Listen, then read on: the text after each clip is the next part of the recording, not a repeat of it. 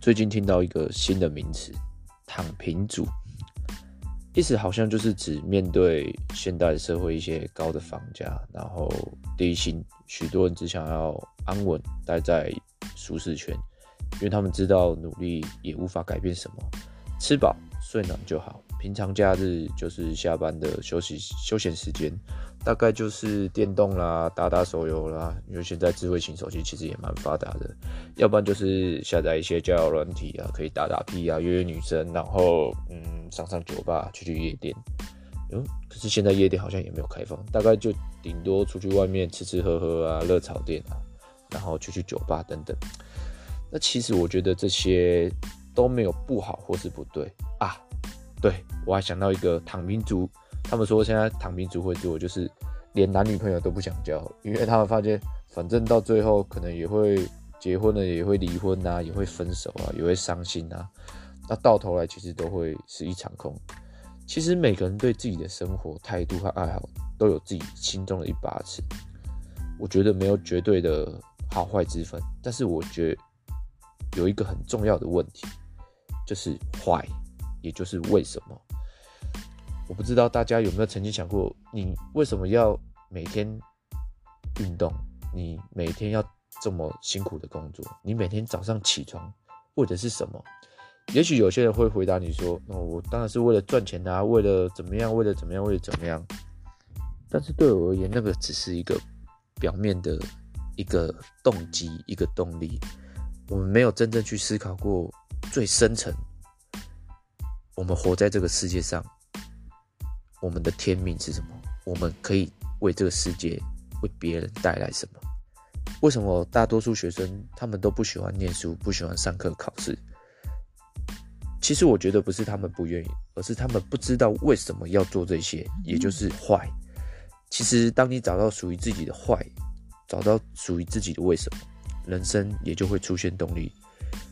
之所以有躺平族，是因为他们知道再怎么努力也无法改变所，所以干脆躺平。的确，很多人的目标是买房、买车、结婚，过上好生活。一旦发现不可能做到，那种无力感就会涌上心头，对工作、对伴侣，甚至对生活失去热情。严重的，可能不知道他为什么要活在这个世界上。其实我以前也会为了要过这些理想般的生活而消极过，后来不断透过一些书籍、电影，甚至我会上网去看一些 TED 的演讲，我觉得还蛮好看的。如果大家有空的话，可以把划手机的时间，我觉得去看看一些演讲，尤其我觉得他们里面的演讲者有些讲的很生动，而且很激励人心，然后慢慢去认识一些道理。然后从这些演讲当中，我觉得可以慢慢的去认识自己。我记得一句话，苏格拉底说：“他说人最困难的是认识自己。”渐渐的，我了解到，其实人生并不是只有赚钱、车子、房子，或许这些也很重要，但是对我来说，这些只是一个结果，而结果又只是一个过程的延伸。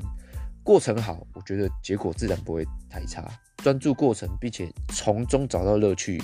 是我目前现在的状况，我终于明白为什么有些伟大的人或是一些名人，他们为什么都有自己的座右铭，因为那是他们活着的意义，也就是内在动机，而不是金钱，也不是房子，也不是车子，这些所谓的外在动机，这些金钱、房子、车子属于奢侈品的，属于一些物质上的，这些就是所谓的外在动机，没有最好，只有更好，这是我找了二十多年的内在动机。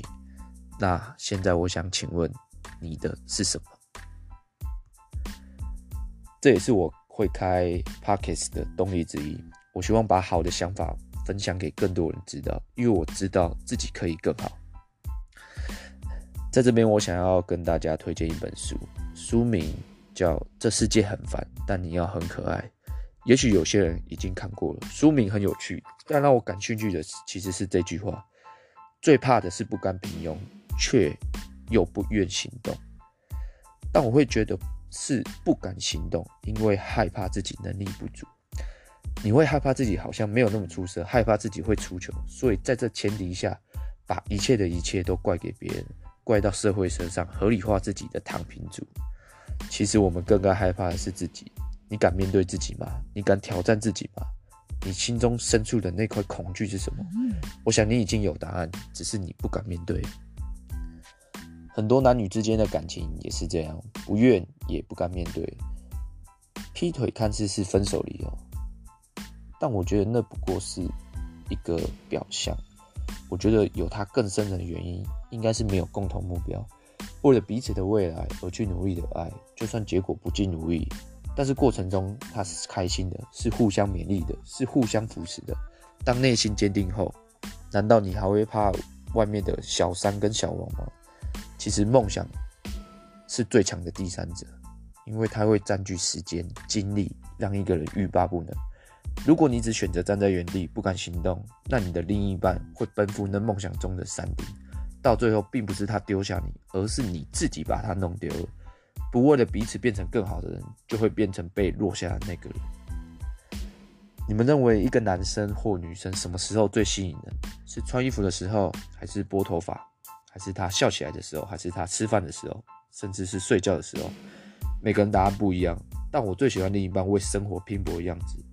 身边朋友常对工作上、家庭、感情感到疲惫，但这也只是一个表象。真正累人的其实是对生活的态度和方式。